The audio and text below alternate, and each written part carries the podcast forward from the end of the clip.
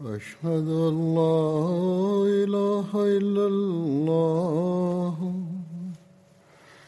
وحده لا شريك له وأشهد أن محمدا عبده ورسوله. أما بعد فأعوذ بالله من الشيطان الرجيم. بسم الله الرحمن الرحيم. الحمد لله رب العالمين. الرحمن الرحيم.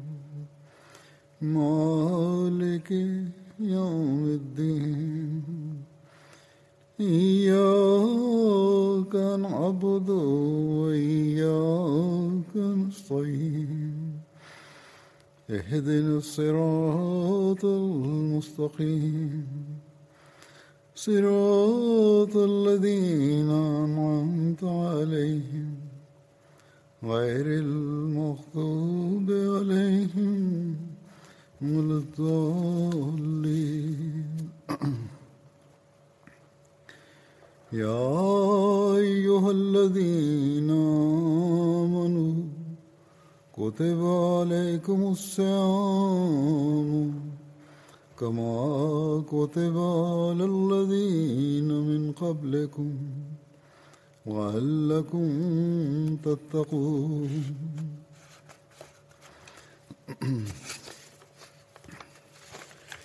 أيام معدودات فمن كان منكم مريضا ولا سفر فعدة فعدة من أيام أخر. وعلى الذين يطيقونه فدية طعام مسكين. ومن تطوع خيرا فهو خير الله. وأن تصوموا خير لكم. وأن تصوموا خير لكم إن كنتم تعلمون.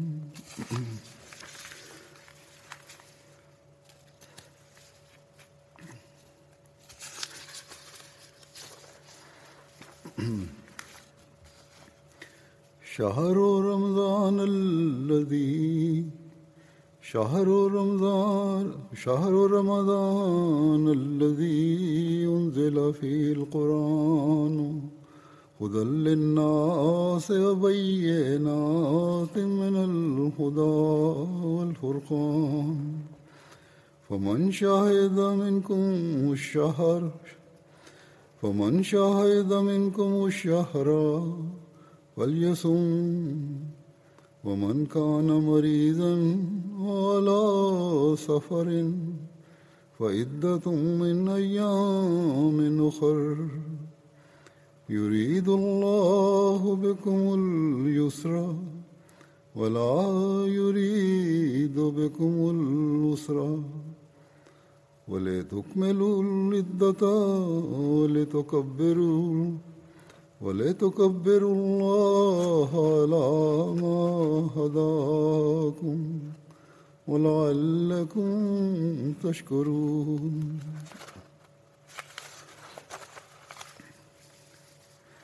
وإذا سألك عبادي أني وإذا سألك عبادي أني فإني قريب.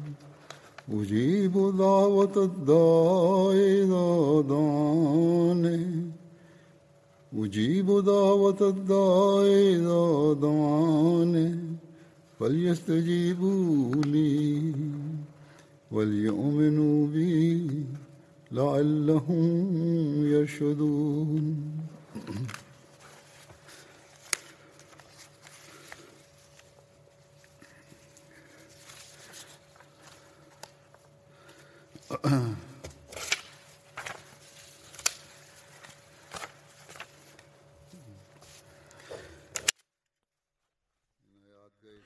Die Übersetzung dieser Verse lautet, O die ihr glaubt, Fasten ist euch vorgeschrieben, wie es denen vor euch vorgeschrieben war, auf das ihr euch schützet. Eine bestimmte Anzahl von Tagen. Wer von euch aber krank oder auf Reisen ist, der faste an ebenso vielen anderen Tagen und für jene, die es schwerlich bestehen würden, ist eine Ablösung, Speisung eines Armen. Und wer mit freiwilligem Gehorsam ein gutes Werk vollbringt, das ist noch besser für ihn. Und Fasten ist gut für euch, wenn ihr es begreift. Der Monat Ramadan ist der, in welchem der Koran herabgesandt ward, eine Weisung für die Menschheit, deutliche Beweise der Führung und göttliche Zeichen. Wer also da ist von euch in diesem Monat, der möge ihn durchfasten. Ebenso viele andere Tage aber, wer krank oder auf Reisen ist. Allah wünscht euch erleichtert und wünscht euch nicht beschwert und dass ihr die Zahl der Tage erfüllen und Allah preisen möchtet dafür, dass er euch richtig geführt hat und dass ihr dankbar sein möchtet. Und wenn meine Diener dich nach mir fragen, sprich, ich bin nahe. Ich antworte dem Gebet des Bittenden, wenn er zu mir betet. Sollten sie auf mich hören und an mich glauben, auf dass sie den rechten Weg wandeln mögen.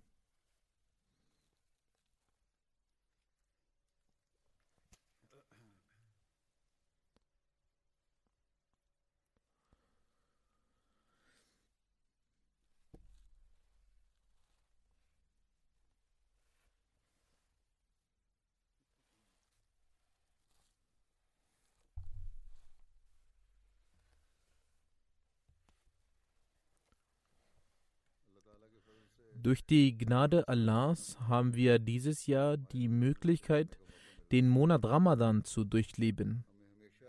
Wir sollten stets daran denken, dass es nicht ausreicht, nur den Monat Ramadan zu haben und ihn zu durchleben. Und es erfüllt nicht den Sinn des Fastens, wenn man morgens nur das äh, Sohr, letzte Mahlzeit von Sonnenaufgang macht, um das Fasten zu beginnen und abends das Iftar-Mahl am Abend, um das Fasten zu brechen. Stattdessen hat Allah neben und mit dem Fasten dazu angehalten, in uns eine reine Reform hervorzurufen. Zum Fasten hat uns Allah einige Gebote erteilt und mit deren Erfüllen hat er uns seine Nähe und die Erfüllung unserer Gebete versprochen. Davon habe ich einige Verse rezitiert. Allah hat uns in diesen Versen, die ich rezitiert habe, auf die Verpflichtungen des Fastens hingewiesen. So hat er uns auch gesagt, dass wenn eine Krankheit oder ein entsprechender Grund vorliegt, also im Falle des Nichterfüllen des Fastens, sollen diese später nachgeholt werden. Oder das Fidya, die Ablösung, soll entrichtet werden. Sofern man diese nicht nachholen kann. Wenn man zum Beispiel eine langfristige Krankheit hat. Aber denkt daran, dass wenn man später die Kraft hat zu fasten, ist es trotzdem angebracht, das Fidya, also die Ablösung, zu entrichten wenn die finanziellen Mittel dazu vorhanden sind. Dann wurde uns auch über die Wichtigkeit und das Herabsenden des heiligen Koran berichtet, in dem gesagt wird, dass das Rezitieren und das Erfüllen für uns ein Mittel ist, Rechtleitung und Stärke im Glauben zu erlangen und um eine Bindung zu Allah aufzubauen. Und die von ihm geschickte Lehre zu verstehen. Und dann wurde uns auch die frohe Botschaft verkündet. Sag meinen Dienern, o Prophet, ich bin nahe und ich erhöre und erfülle die Gebete. Zum Monat Ramadan sagte der heilige Prophet sallallahu alaihi wasallam, dass Allah sich im untersten Himmel befindet. Das heißt, dass er die Gebete seiner Diener stärker erhört. Aber Allah sagte, wenn du willst, dass ich deine Gebete erhöre, dann hast du auch meinen Geboten zu befolgen. Die von mir gegebenen Gebote sind zu befolgen. Und zwar nicht nur im Monat Ramadan, sondern diese sollten immer ein Teil des Lebens sein. Der Glaube sollte gestärkt werden. Zur Erfüllung der Gebete gibt es einige Bedingungen. Wenn wir gemäß diesen Bedingungen in unserem Gebeten die Schönheit aufzeigen, werden wir Allah uns nah und als Erhörer unserer Gebete erleben. Nun, werden, nun werde ich bezüglich Gebete einige Auszüge des verheißenen Messias vortragen. So wird die Wichtigkeit, unser Handeln zu verbessern, deutlich. Ferner werde ich über die Bedingungen des Gebets und dahingehend die Philosophie und Tiefe, die der verheißene Messias erläutert hat, zu sprechen kommen. Es gibt viele unter uns, die oberflächlich beten und sagen, dass Allah unsere Gebete nicht erhört hat. So haben wir Allah um eine Sache gebeten, die er erfüllen sollte. Also Gott bewahre, dass Allah deren Anweisungen zu befolgen hat. Sie denken, sie können sagen, was sie beabsichtigen und wie sie es möchten und tun, was sie wollen, aber Allah ist gebunden, deren Anweisungen zu befolgen.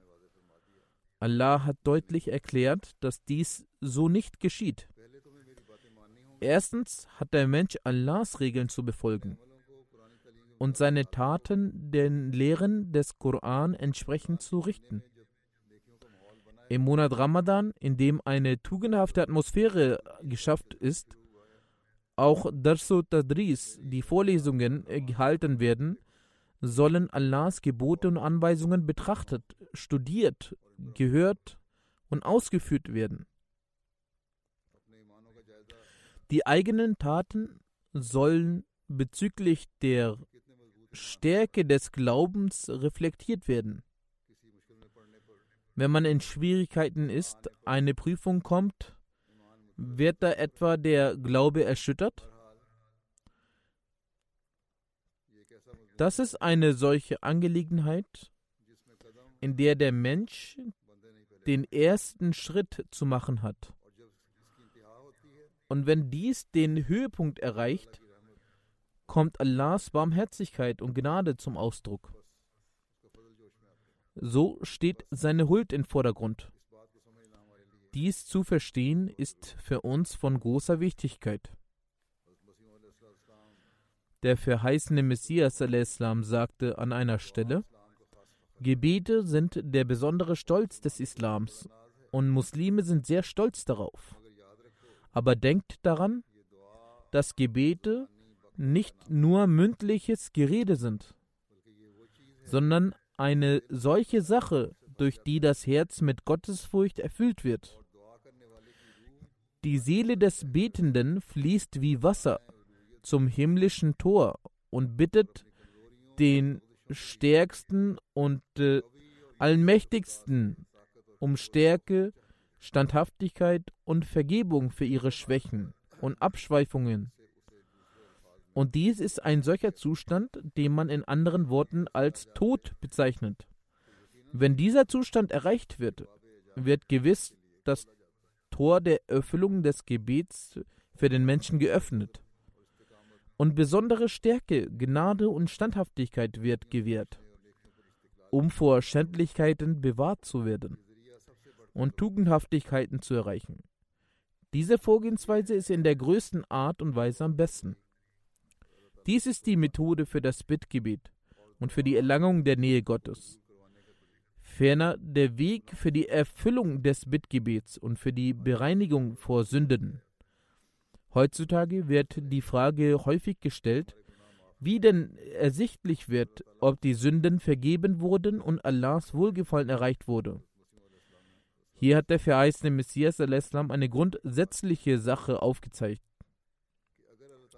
Wenn eine wahrhaftige Beziehung mit Allah eingegangen wird, welche eine dauerhafte Beziehung ist und der Mensch dafür wahrhaftige Anstrengungen unternimmt, so dann gibt es einen solchen Segen Allahs, welcher den Menschen eine Standhaftigkeit gewährt, die ihm vor Übel schützt. Der Mensch wird dabei nicht nur von Übel geschützt, vielmehr erhält er die Kraft, stets gute Werke zu vollbringen. Wenn dies nicht vorhanden ist, kann der Mensch nicht sagen, dass er die Nähe Allahs erlangt hat. Kurzum, der Mensch kann dann zu einem wahrhaftigen Diener Gottes werden, wenn er auf dieser Ebene denkt und dementsprechend handelt. Dafür sollten wir in diesem Monat Ramadan Anstrengungen unternehmen. Wie ich bereits äh, sagte, werde ich einige Aussagen des verheißenen Messias al-Islam in Bezug auf das Bittgebet vorlegen. An einer Stelle spricht äh, er über den Sachverhalt des Bittgebets und sagt, Die Angelegenheit bezüglich der Erfüllung des Gebets ist in Wirklichkeit ein Zweig des Sachverhalts über das Bittgebet. Es ist eine grundsätzliche Sache, dass eine Person, die den Fundament nicht verstanden hat, auch Schwierigkeiten haben wird, die einzelnen Aspekte zu verstehen. Es ist notwendig für das Verständnis einer Sache, mit deren Fundament vertraut zu sein. Wenn die fundamentalen Dinge nicht verstanden werden, so können die einzelnen Punkte, Interpretationen und Erläuterungen nicht verstanden werden. Die Essenz des Gebets ist die gegenseitige Anziehungskraft zwischen dem glücklichen Diener und seinem Herrn. Das heißt, dass zunächst die Gnade Allahs, also die Rahmaniyat, den Diener zu sich zieht. Dann durch die Anziehungskraft der Wahrhaftigkeit des Dieners Gottes sich ihm naht. Wenn der Mensch eine wahrhaftige Anstrengung unternimmt, dann wird Allah sich dem Diener nähern. Im Zustand des Gebets erreicht diese Beziehung eine besondere Höhe und bekundet ihre wunderlichen Wirkungen. Wenn nun der Diener unter großen Schwierigkeiten leidet und sich mit absoluter Überzeugung und vollkommener Zuversicht, vollkommener Liebe, vollkommener Treue und vollkommenen Entschluss beugt, und wenn er völlig erwacht und die Schleier der Dunkelheit niederreißend im Felde der Fana, der Entwerdung, sich immer weiter bewegt, was er erblickt er da? Was erblickt er da? Den Hof der Göttlichkeit und dass ihm keiner zur Seite steht. Da legt seine Seele die Stirn an seine Schwelle. Der Mensch sieht dann nur Gott. Alles andere verschwindet aus seinem Blick. Die Welt hat keine Bedeutung mehr für ihn. Nichts hat eine Bedeutung außer Gott. Wenn dieser Zustand entsteht und er Gott sieht, dann legt die Seele die Stirn an seine Schwelle. Und die Anziehungskraft, die in ihn gelegt ist, zieht Gottes Gaben zu sich. Auch im Menschen wurde die Anziehungskraft gelegt. Diese zieht die Gaben Gottes an. Da kümmert sich Gott um die Erfüllung seiner Bitte und lässt die Wirkung jenes Gebiets all jene Urmittel ergreifen, aus denen jene Mittel hervorgehen, die zum Erreichen des Zieles notwendig sind.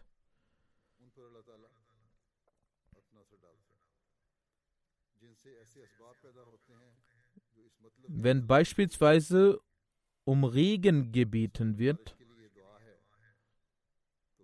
so entstehen unter dem Einfluss jenes Gebetes nach der Erhörung des Bittgesuches solche Naturbedingungen, die zum Regnen notwendig sind.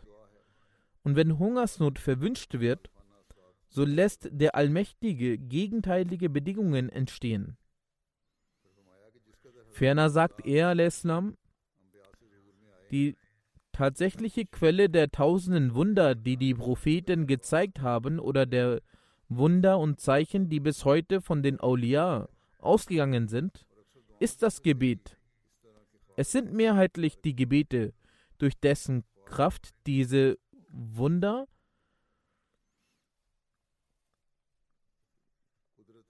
die Macht des Schöpfers ausdrücken.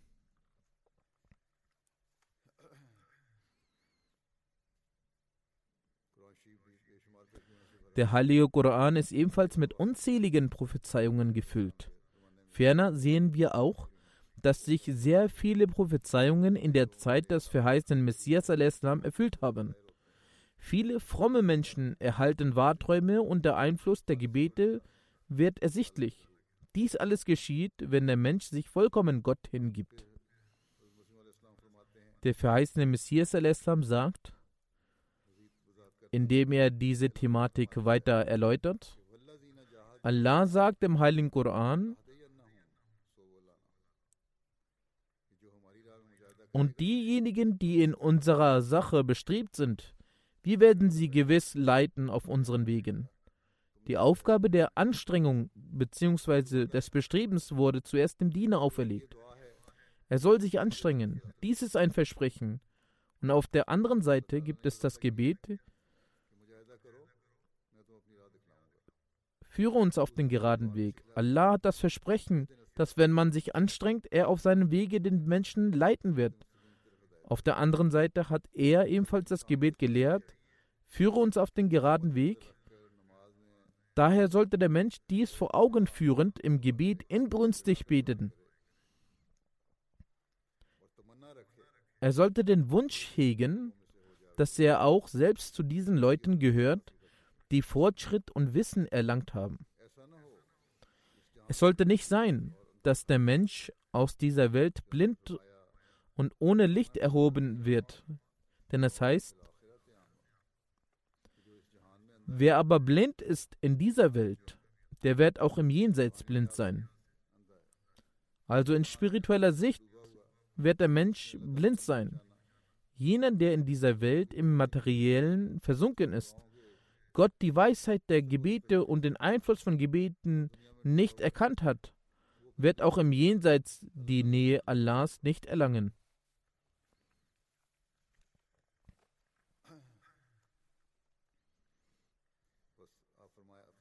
Er Islam sagt weiter, die Vorbereitung auf das Jenseits sollte in dieser Welt beginnen. Dahingehend sollen Vorbereitungen getroffen werden. Er Lesnam sagt, für das Betrachten des Jenseits müssen wir aus dieser Welt das Augenlicht mitnehmen.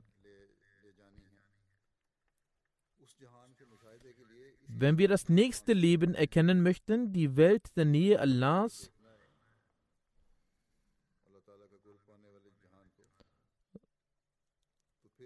so dann müssen wir für das Sehen des Jenseits aus dieser Welt das Augenlicht mitnehmen. Für das Empfinden des Jenseits muss die Vorbereitungen der Sinne in diesem Leben geschehen. Kann man sich etwas vorstellen, dass Allah ein Versprechen gibt und ihn nicht erfüllt? Er, al-Islam, sagt, mit blind ist jener zu verstehen, der leer ist von spirituellen Erkenntnissen und spirituellen Genuss. Ein Mensch begeht eine blinde Gefolgschaft, indem er einfach in einen muslimischen Haushalt geboren wurde. Es ist nur eine blinde Gefolgschaft und kein Handeln, damit verbunden und daher nur namentlich ein Muslim.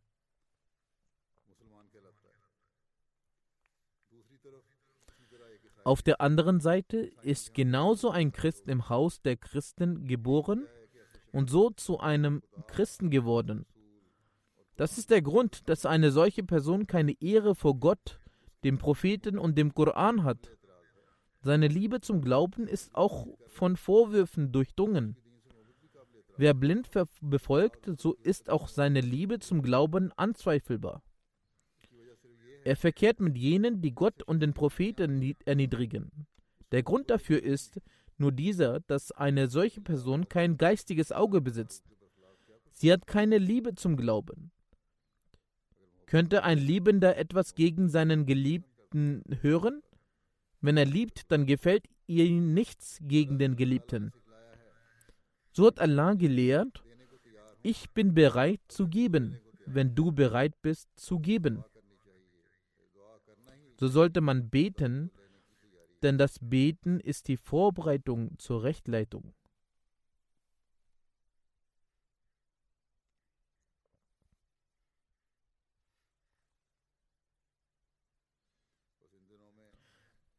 Daher sollte in diesen Tagen versteckt gebetet werden. Führe uns auf den geraden Weg.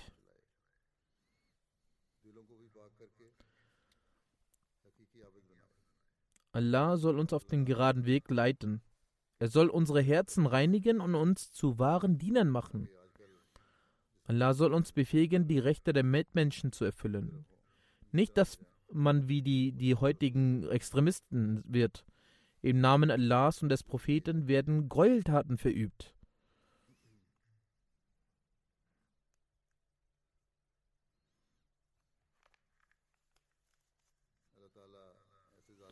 Möge Allah auch jeden vor dem Übel solcher Menschen bewahren. Einige Menschen sagen, wir sind schon so sündig geworden, dass Allah uns nicht mehr vergeben wird. Einige fragen auch, wie sündhaft darf einer noch sein, damit ihm vergeben werden kann? Und weil sie denken, dass ihnen nicht äh, vergeben werden kann, stürzen sie sich noch mehr in die Sünde. Eigentlich ist es der Satan, der Zweifel in ihre Herzen setzt. So nutzt der Satan diese Waffen, um von Allah abzubringen. Solche Menschen sind dann das Spielzeug Satans.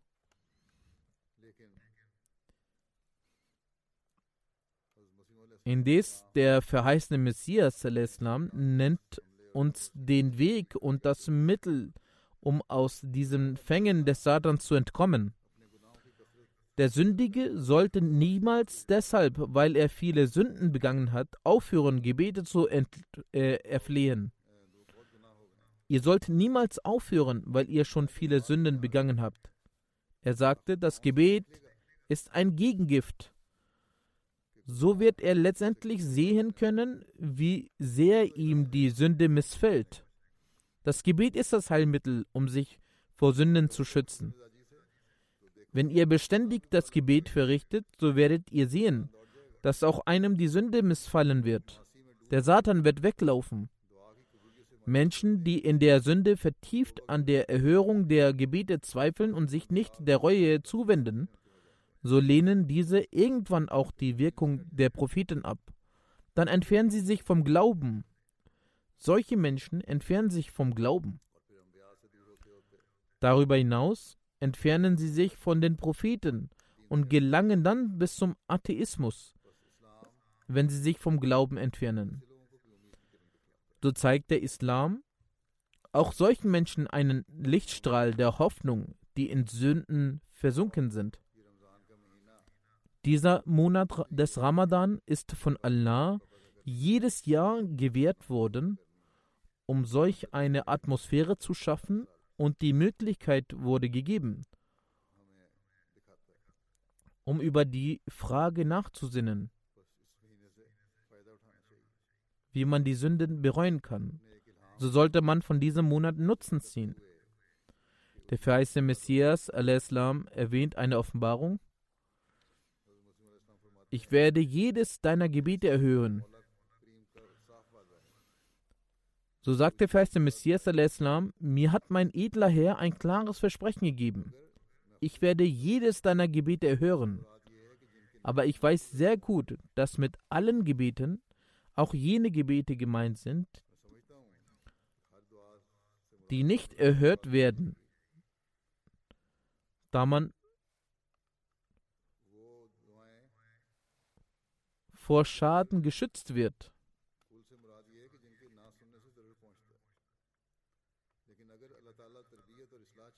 Ich verstehe, dass mit allen gemeint ist, dass jedes Gebet erhört wird.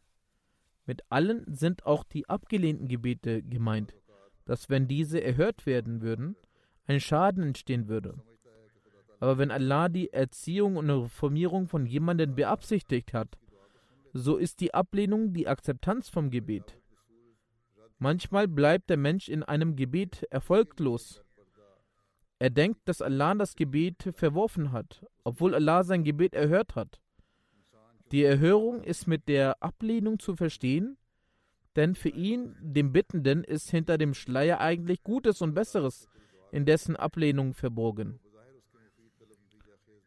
Da der Mensch nicht weitsichtig ist und er das Sichtbare sieht, so ist es besser für ihn, dass wenn er Allah für etwas erfleht und wenn das Ergebnis davon in klarer Weise nicht von nützlichem Vorteil herausstellt, so soll er keinen schlechten Gedanken gegenüber Gott hegen, da er sein Gebet nicht erhört hat. Er erhört doch das Gebet von jedem. Allah sagt, Betet zu mir, ich will euer Gebet erhören. Dies ist das Geheimnis und das verborgene Wissen, das für den, der betet, die Erhörung in der Ablehnung seines Gebets liegt. Das bedeutet, dass der Vorurteil für jeden, dessen Gebet erhört wird, darin liegt, dass sein Gebet nicht erhört wird. Er lässt dann führt darüber weiter hinaus. Das Prinzip vom Gebet ist diese Sache, dass Allah in der Erhörung unserer Gebete nicht gemäß unserer Vorahnung und Wünschen agiert. Schaut, wie sehr lieben die Mütter ihre Kinder. Sie möchten, dass sie keine Form von Leid ereilt. Indes, wenn die Kinder unverschämt darum flehen und weinend nach einem scharfen Messer oder der Glut des Feuers verlangen, würden dann die Mütter trotz wahrer Liebe und Empfinden jemals diese Sache ertragen, dass ihr Kind sich mit einem Stück Feuerglut die Hand verbrennt oder auf die scharfe Kante des Messers greift und dadurch seine Hand verletzt? Keineswegs. Gemäß diesem ist das Prinzip von der Erhörung des Gebets zu verstehen. Er al sagt, ich habe auch selbst Erfahrung darin, dass wenn im Gebet eine solche Sache schädlich ist, so wird dann das Gebet niemals erhört. Es ist nicht so, dass all meine Gebete erfüllt wurden. Allah weiß es besser. Nur er hat das Wissen um das Verborgene. Wenn eine Sache in dem Gebet schädlich ist, einen Schaden zufügt, so wird dann jenes Gebet nicht erhört. Er Islam sagte, diese Sache kann besonders gut verstanden werden, da unser Wissen nicht wahrhaftig und nicht richtig ist.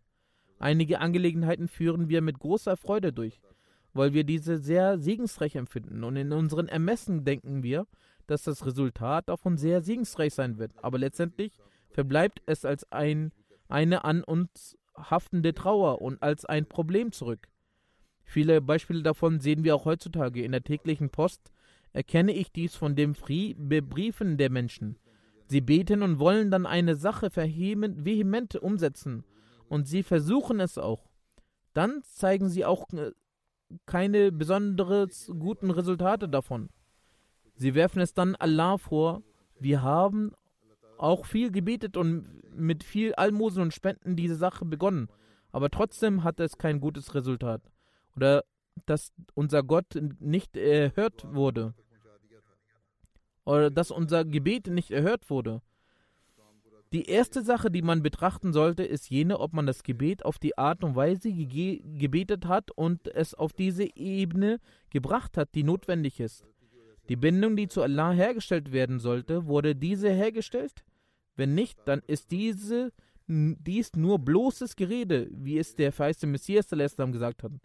Wenn inbrünstig gebetet wurde und auf dieser Stufe die dafür gedacht ist und Allah dann das Ergebnis davon verworfen hat oder es keine besonderen Resultate davon gab, so ist es die Weisheit von Allah. Darin war der Nutzen des Menschen. Wenn der Menschen aus einem Fehler heraus eine Sache weiter bestärkt, dann sollte der Mensch, statt dass, dass er gegenüber Allah Vorwürfe erhebt, um Vergebung bitten, dadurch ihm der Fehler geschehen ist und dass er diese Sache sehr bekräftigt hat obwohl diese Sache nicht zu seinem Vorteil war. Es gibt einige, die gebetet haben, dass Gott ihre Gebete erhören sollen, auch wenn sie nicht äh, zu ihren Gunsten sind. Sollen diese Gebete erfüllt werden? Bei einigen Heiratsangelegenheiten ist das gleiche geschehen. Gott hat das Gebet erhört und ein Mensch hat mir mit einer Person geheiratet, die er mochte. Nach einiger Zeit kam es aber leider auch schon zur Trennung. Solche Menschen sollten nicht ges gesprochen werden. Solchen Gebete sollten nicht gesprochen werden. Manchmal erhört Gott Gebete, die nicht zu seinem Gunsten sind, um den Betenden eine Lektion zu erteilen. Wenn das Ergebnis dann zum Vorschein kommt, bittet er um Vergebung und zeigt sich reumütig. Jedenfalls sagt der verheißene Messias, die menschlichen Wünsche kann man nicht jeden aufzwingen, dass alles gut ist, dass es in der Natur des Menschen liegt, dass er vergesslich ist und Fehler macht.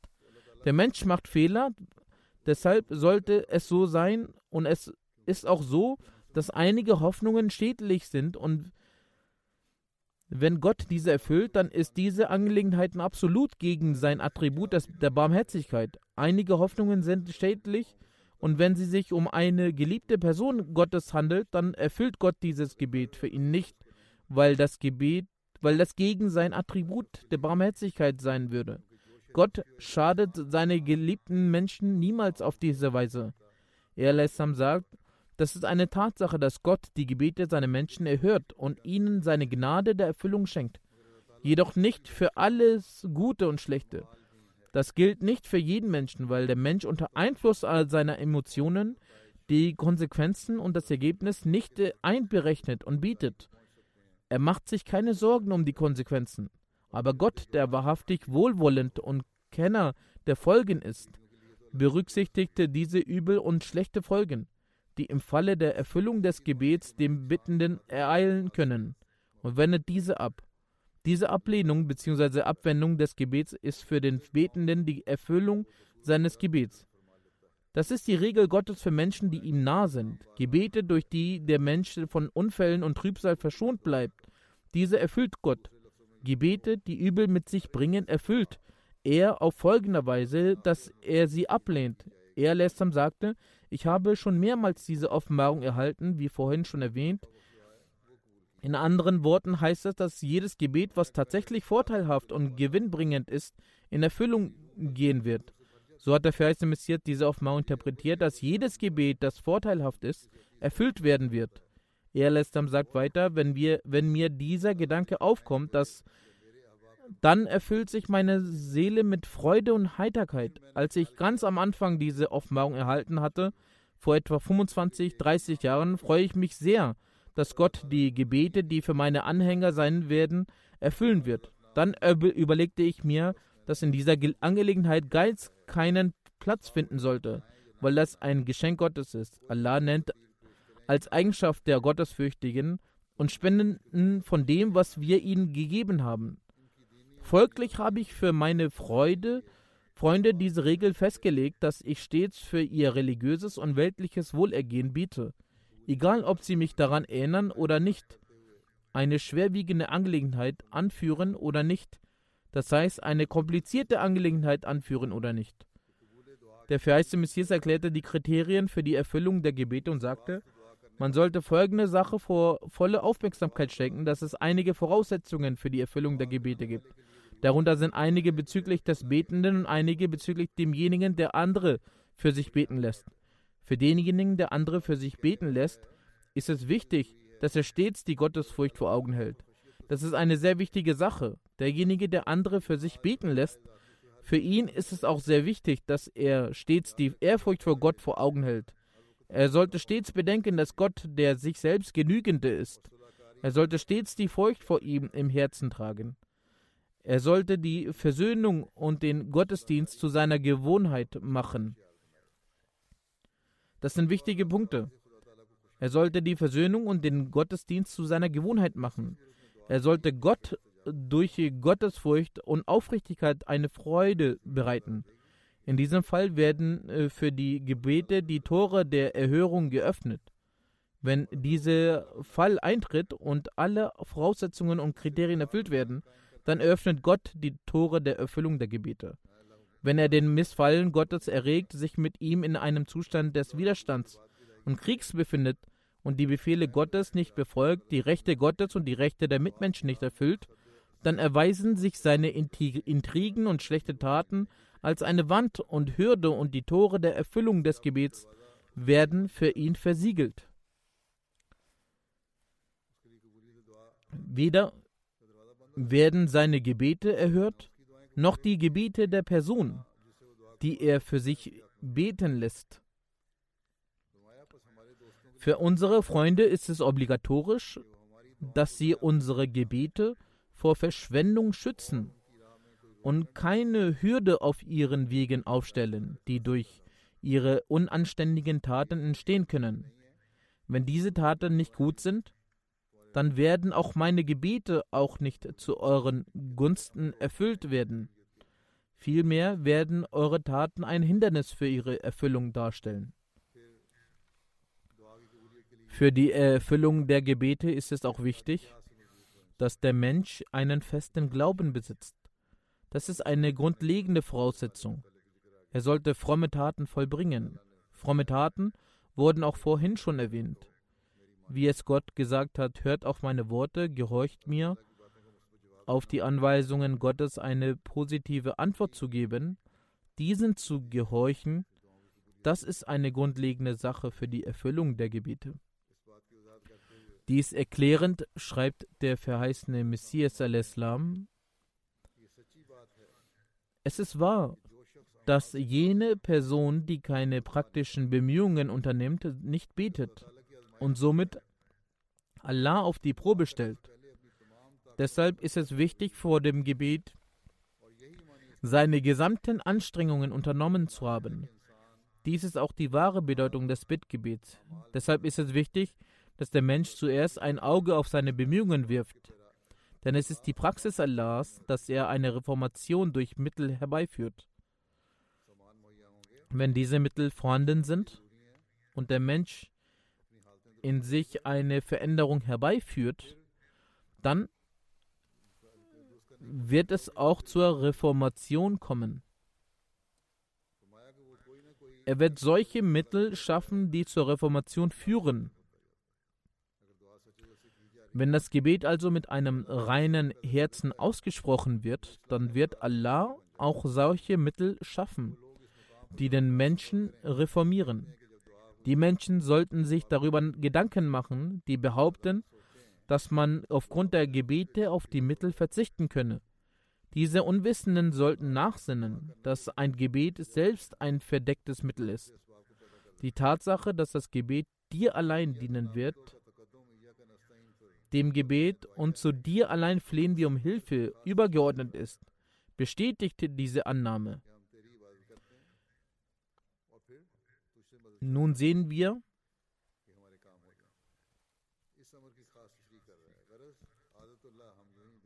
dass Allah die Mittel schafft. Seht, dass er zwar Nahrung schafft, um Durst und Hunger zu stillen, dies geschieht jedoch auch durch unterschiedliche Mittel. Die Nahrung fällt nicht vom Himmel, sondern wird durch Mittel zusammengesetzt. Dieser Prozess ist fortlaufend und die Schaffung von Mitteln ist hierfür eine Pflicht. Denn Allah hat sich hierfür zwei Namen gegeben, und zwar, wahrlich Allah ist allmächtig, allweise.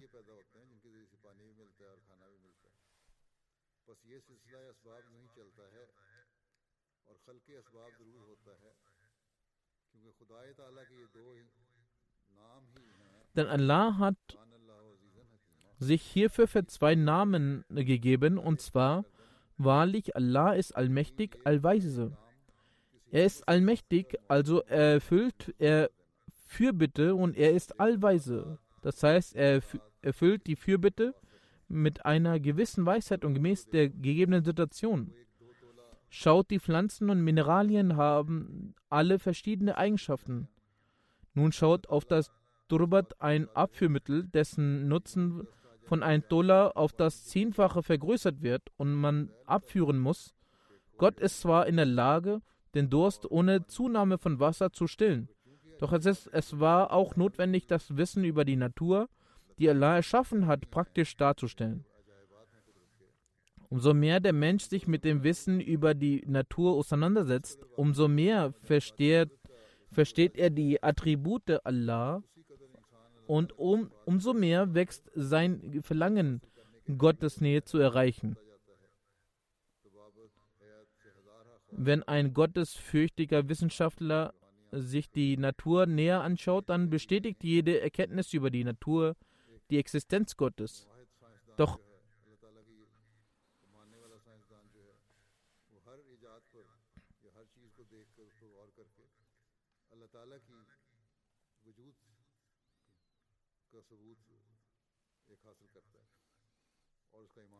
Doch ein Atheist würde dazu Zufall sagen. So sollen sie den Weg der Gottesfurcht einschlagen.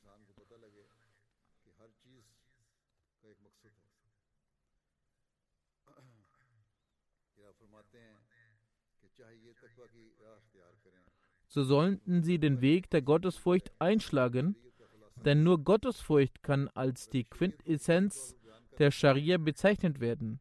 Wenn man die Scharia zusammenfassen möchte, dann kann der Inhalt der Scharia nur die Gottesfurcht sein. Die Gottesfurcht hat viele Ränge. Wenn ein Wahrheitssuchender die ersten Ränge der Gottesfurcht mit Standhaftigkeit und Reinheit erlangt, so wird er aufgrund des Verlangens nach der Wahrheit noch erhabene Ränge erreichen. Allah sagt, Allah nimmt nur an von den Gottesfürchtigen. Dies ist ein Versprechen. Und Allah verstößt nicht gegen sein Versprechen.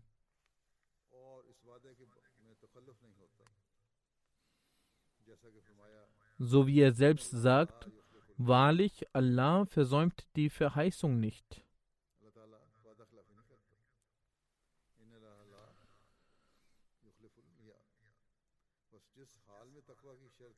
Gottesfurcht ist eine solche beständige Bedingung für die Erhörung der Gebete, die nicht außer Acht gelassen werden. Wenn nun ein verblendeter und äh, unwissender Mensch die Erhörung seiner Gebete möchte, ist er dann nicht äh, töricht und absichtslos? Deshalb ist es äh, verpflichtend für jeden in unserer Jamaat, dass er seinerseits versucht, möglichst den Weg der Gottesfurcht einzuschlagen, damit er in den Genuss und Freude der Erhörung der Gebete kommt und sein Glaube dadurch bestärkt wird.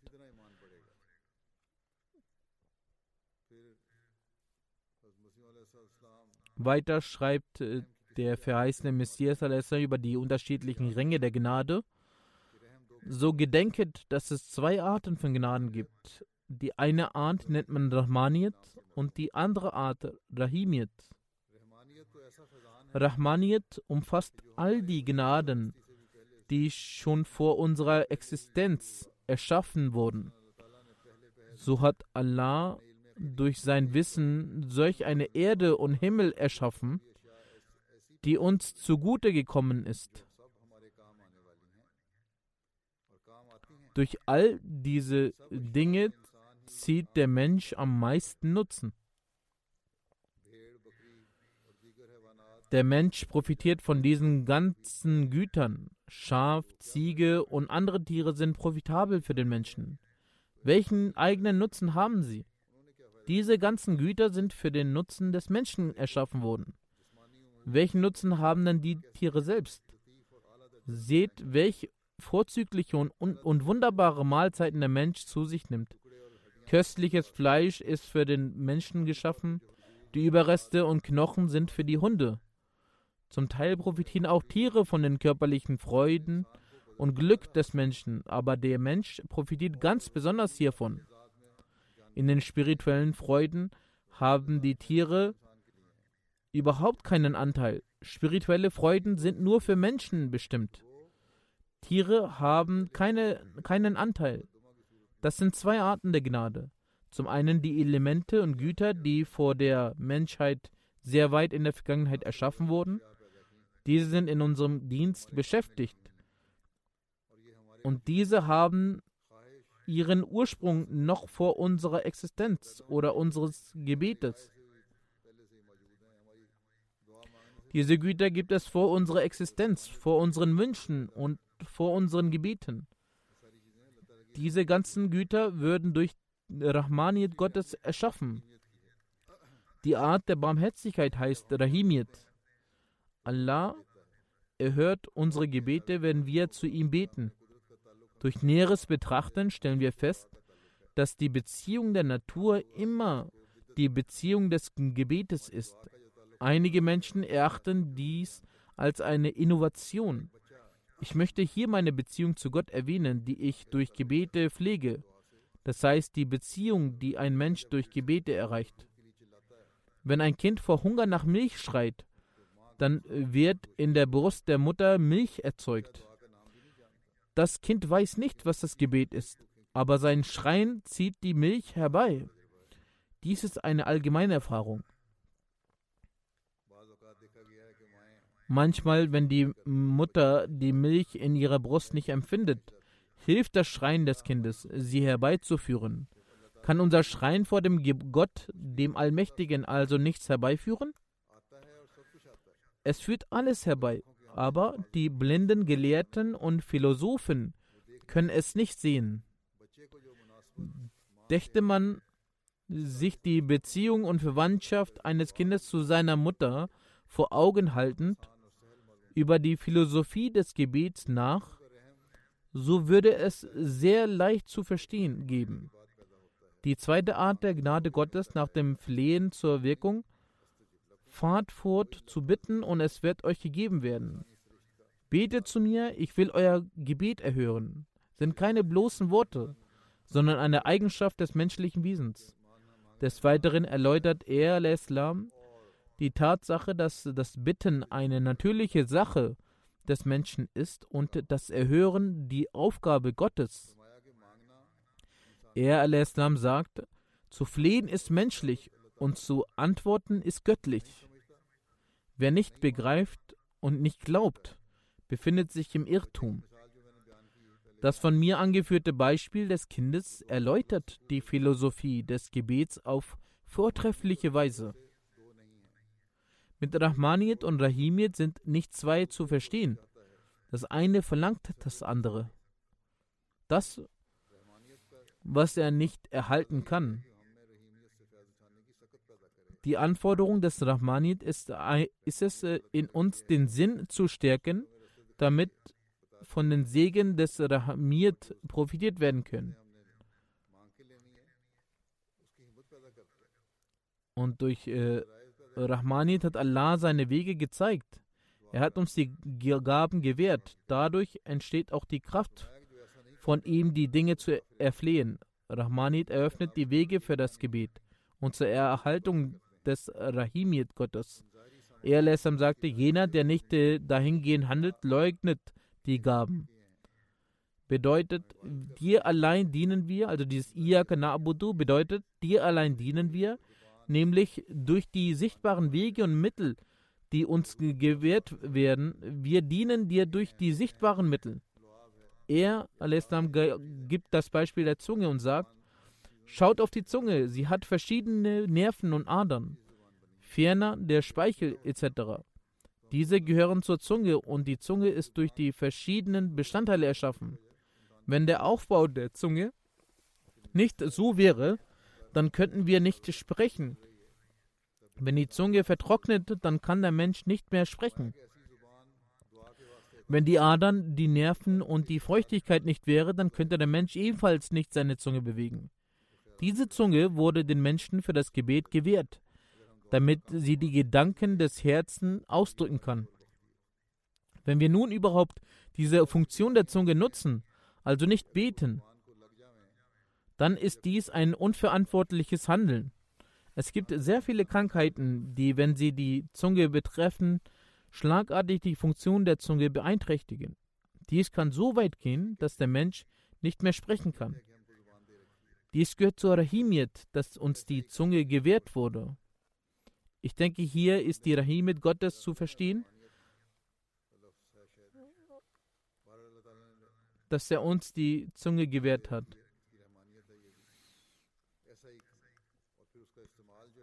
Ferner hat er uns die Methode gelehrt, diese zu nutzen.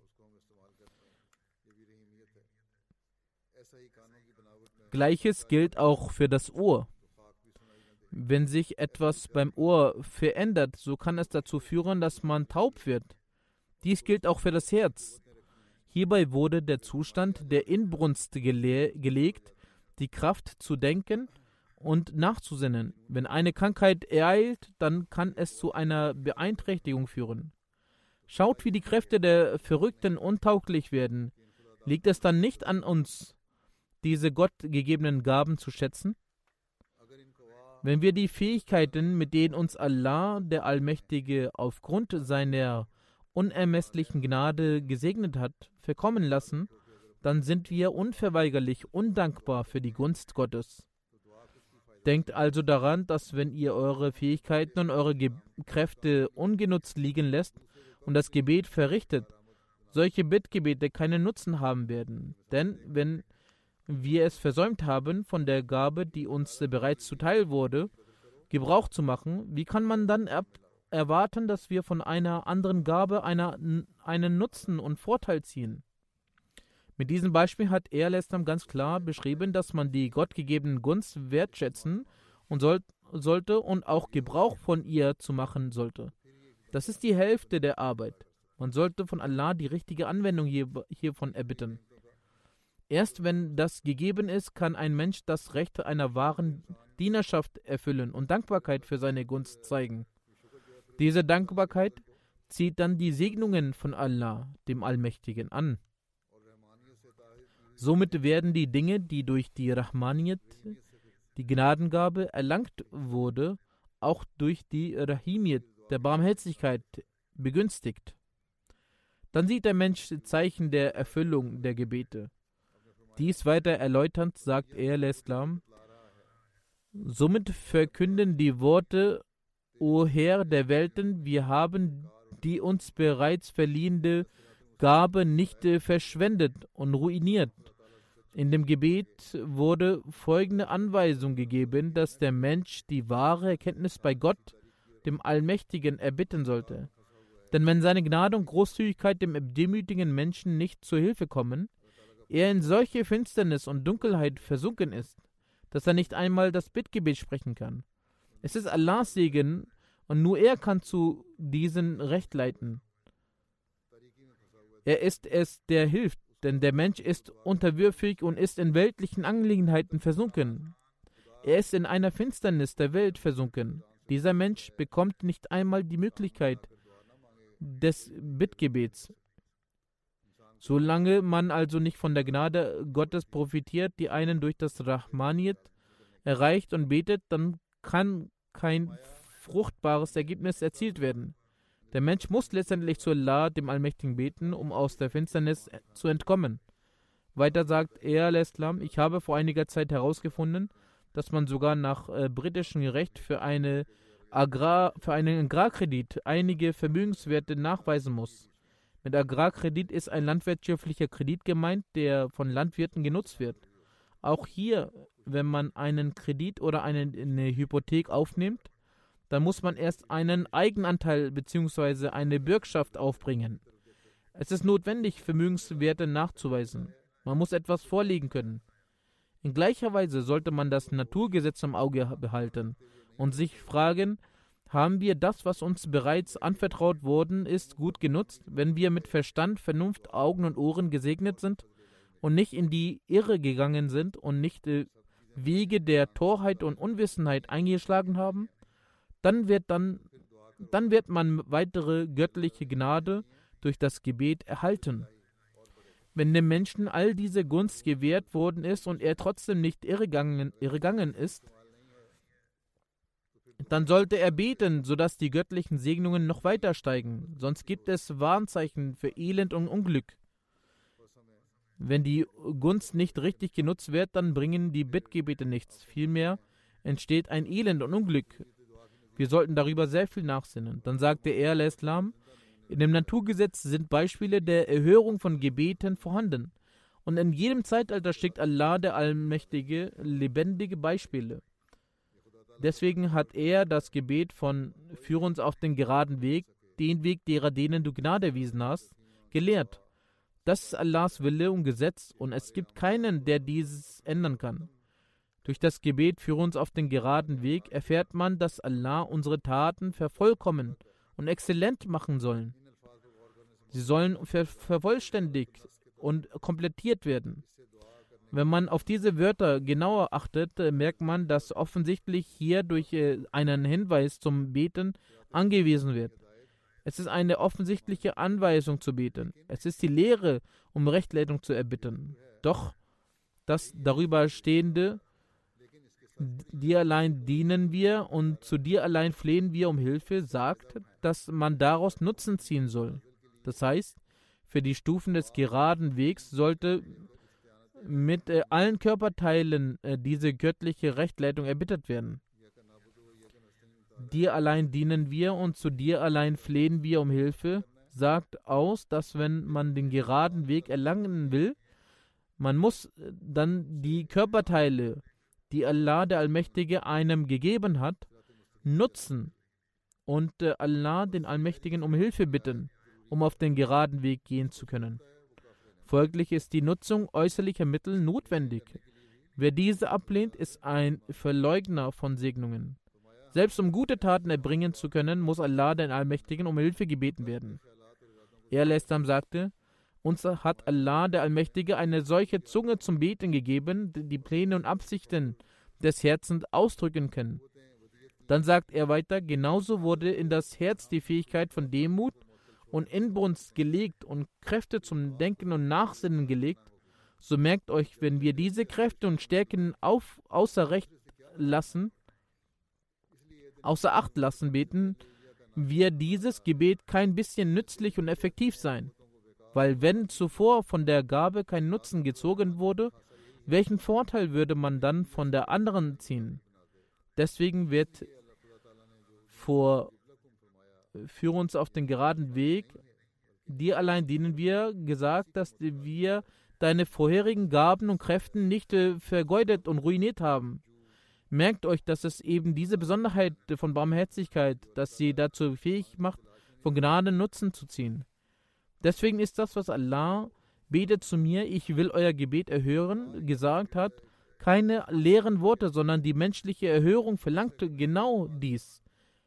Erbitten ist die Spezialität des Menschen und derjenige, der nicht nach Erhörung von Gebeten durch Allah, den Allmächtigen, hungert, der ist ein Tyrann das heißt, derjenige, der nicht auf der Lauer ist, bei Allah, den Allmächtigen, zu bitten, der begeht Unrecht. Das Gebet ist ein solch genussspendender Zustand, dass ich darüber betrübt bin, in welchen Worten diesen Genuss und diese Wonne ich der Welt erklären soll. Diese kann man nur durch das Fühlen erfahren. Zusammenfassend ist es, dass für die Vorkehrungen von Gebeten erstens notwendig ist, dass rechtschaffene Taten und standhafter Glauben vollbracht werden. Derjenige, der seinen religiösen Glauben nicht korrigiert und nicht rechtschaffene Taten vollbringt und betet, der unterzieht Allah den Allmächtigen eine Prüfung. Die Sache ist also die, dass im Gebet für uns auf den geraden Weg dies beabsichtigt, dass Allah unser Handeln perfektionieren und ver vervollständigen soll. Und dann soll dann durch das Folgen von den Weg derer, denen du Gnade erwiesen hast, noch weiter verdeutlicht hat, dass wir die Rechtleitung jenes Weges möchten, der der Weg des wohltätigen Gruppe ist und Stütze vor dem Weg der Gruppe der Mardub Missfallenen, die wegen ihrer Missetaten göttliche Strafe erfuhren. Und mit Darlin wurde das Gebet gelehrt, dass Allah auch davor schützen möge, dass sie wir ohne deine Rechtleitung umherirren, dass wir ohne deine Leitung herumirren. Rette uns auch vor den Irregehen. Daher sollte sie aus dieser Sicht, wann immer sie die Surah Fatiha rezitieren, auf diese Weise beten. Dann sagte er, lässt dann bezüglich der Notwendigkeit der Nutzung von Mitteln beim Gebet weiter, hört jenes Gebet für das Betet zu mir, ich will euer Gebet erhören, wird genau diese wahrhaftige Seele benötigt. Wenn an dieser Demut und Inbrunst nicht die wahrhaftige Seele ist, dann ist es nichts weniger als leeres Gerede. Dann kann jemand sehen, dass die Nutzung von Mitteln nicht notwendig ist. Das ist ein Missverständnis. Die Scharia hat Mittel nicht verboten. Und wenn ihr euch äh, wirklich fragt, Ist denn das Gebet nicht ein Mittel? Oder sind Mittel keine Gebete? Die Suche nach dem Mittel ist selbst ein Gebet und das Gebet ist selbst eine hervorragende Quelle von Mitteln. Das, Äußern, aus, ausseh, das äußere Aussehen des Menschen, seine zwei Hände und Füße, ihre Form, die ein natürlicher Wegweiser für die Hilfe voneinander ist, wenn dieses Phänomen selbst in Menschen vorhanden ist, wie sehr ist bewundernswert und sonderbar, dass er beim Verstehen der Bedeutung und helfet einander in Rechtschaffenheit und Frömmigkeit Probleme sieht. Ja, ich sage, die Mittel, Mittelsuche ebenfalls durch Gebete zu machen. Als gegenseitige Hilfe finde ich nicht, dass wenn ich dir in deinen Körper ein von Allah dem Allmächtigen erschaffenes System und ein vollkommenen geleitetes System zeige, du dies ablehnst. Allah der Allmächtige hat, um diese Mittel noch weiter zu verfeinern und mit Klarheit für die Welt offenzulegen, ein System der Propheten Islam in der Welt etabliert. Allah der Allmächtige war hierbei mächtig und ist hierbei mächtig, dass wenn er will, diesen Gesandten keine Hilfe fehlen würde, aber trotzdem kommt eine Zeit über sie, in der sie gezwungen sind, wer will meine Helfer sein in Allahs Sache, zu sagen. Rufen sie, rufen sie etwa wie ein armer Bettler? Nein, auch das Aussagen von wer will mein Helfer sein in Allahs Sache hat eine Anmut. Sie möchte die Nutzung der Mittel lehren, also die weltlichen Dinge zu erbringen, ist auch notwendig, welche einen Aspekt des Gebets beinhalten. Sie haben vollkommenen Glauben auf Allah, den Allmächtigen, und vollständiges Vertrauen auf seine Versprechen. Sie wissen, dass es Allahs Versprechen ist. Wahrlich helfen werden wir unseren Gesandten und denen, die gläubig sind, im Leben hin hienieden. Er, Islam, sagt, das ist ein festes und anhaltendes Versprechen. Ich sage, wenn Allah in jemandes Herzen nicht den Gedanken zur Hilfe sät, wie kann jemand dann helfen? So benötigen auch Propheten auch Mittel. Jedoch knien sie zu Allah nieder und Allah bietet ihnen Mittel und legt es in deren Herzen und stellt so großartige Helfer zur Verfügung, die ihre Arbeit fortführen. Bezüglich des Gebets auf den Zweck und die Wichtigkeit des Gebets hinweisen, sagt er, Islam, der Hauptbestandteil dieses Pflichtgebets ist eben das Gebetgebet. Und Beten entspricht genau Allahs Naturgesetz. Beispielsweise sehen wir normalerweise, wenn ein Kind weint und jammert und Unruhe zeigt, mit welcher Ratlosigkeit die Mutter es stillt. In der Uluhia, Göttlichkeit und Ubudiyat demütigen Unterwerfung zu Allah ist eine ähnliche Art der Beziehung, die nicht jeder Mensch verstehen kann. Wenn der Mensch zuvor Allah, Allahs Tür fällt und mit größter Demut und Inbrunst ihm seine Lage vorträgt und ihm für seine Bedürfnisse bittet, so kommt die Großzügigkeit der Uluhia, der Göttlichkeit, in Wallung und so einem Menschen wird Gnade erwiesen. Und auch die Milch der Gnade und Segnung Allahs verlangt eine Lam Lamentation. Daher sollte man ihnen ein tränendes Auge gebühren. Weiter heißt es in Farsi, wer ist es, der ein Verehrter geworden ist und der Geliebte nicht auf seinen Zustand blickte?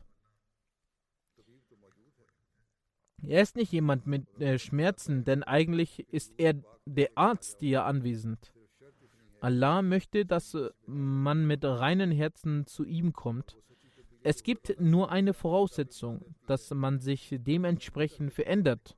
Und jene wahre Veränderung, die befähigt, vor Allah zu treten, soll vollzogen werden. Ich sage wahrhaftig, dass in Allah eine außergewöhnliche Kraft nach der anderen ist und in ihn sind grenzenlose Segnungen. Doch um sie zu sehen und zu erlangen, muss man ein liebevolles Auge entwickeln. Wenn es wahre Liebe ist, dann erhört Allah sehr viele Gebete und bestätigt. Weiter sagt er Islam, die Gläubigen lobend sagt Allah, das heißt also, Gläubige sind jene Menschen, die Allahs gedenken im Stehen und Sitzen und wenn sie auf der Seite liegen und nachsinnen und was immer auch auf Erden und im Himmel an fremden Zeugnissen vorhanden ist.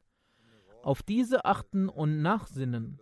Und wenn sich die verborgenen Zeichen Allahs ihnen zeigen, dann sagen sie, unser Herr, du hast dies nicht umsonst erschaffen.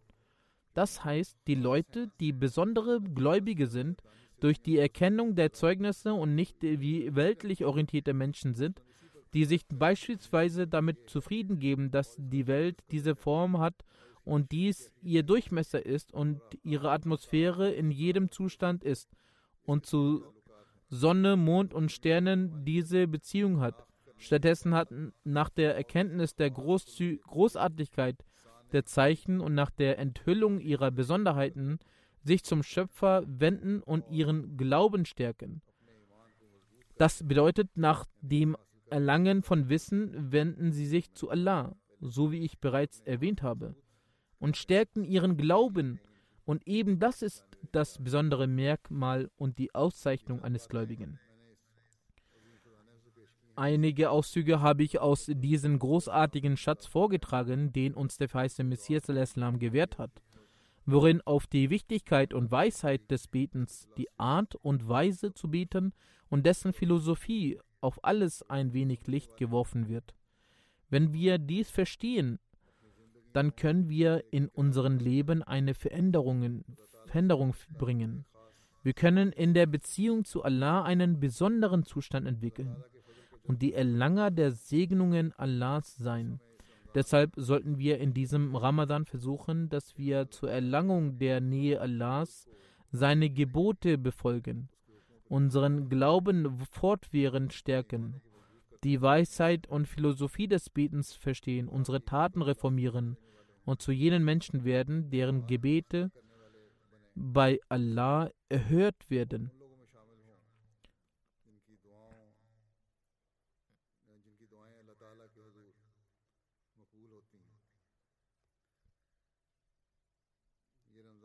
Dieser Ramadan sollte unsere Beziehung zu Allah, dem Allmächtigen, und in unserer spirituellen Beziehung eine Veränderung hervorbringen.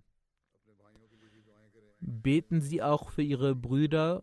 Zuvor habe ich auch immer wieder zu Gebeten angewiesen für die, die in Pakistan oder in Algerien sind oder an irgendeinem anderen Ort, in irgendeiner besonders aufgrund der Jamaat in Schwierigkeiten sind. In Pakistan kommt es täglich zu irgendeinem Vorfall, bei dem Ahmadi Leid zugefügt wird. Deshalb sollte für sie besonders gebetet werden. Genauso in Algerien gibt es vielleicht die Absicht, erneut die Prozesse zu eröffnen. Möge Allah sie auch beschützen. Wenn man für andere betet, werden auch die eigenen Gebete erhört. Dieses Rezept sollte man sich immer merken. Es ist sogar so, dass wenn man für jemand anderen betet, dann die Engel für einen beten. Und wenn die Engel für einen beten, dann ist das ein sehr profitables Geschäft. Also sollten wir auf besondere Weise auch für andere beten, nicht nur für uns. Möge Allah uns auch dazu in diesem Ramadan besonders befähigen.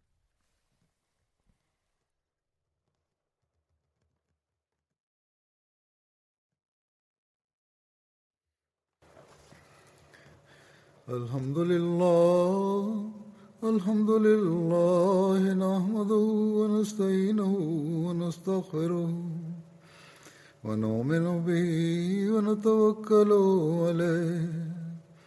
ونعوذ بالله من شرور أنفسنا ومن سيئات أعمالنا. ومن يهده الله فلا مضل له ومن يضلل فلا هادي له. ونشهد أن لا إله إلا الله. ونشهد أن محمدا عبده ورسوله. عباد الله رحمكم الله.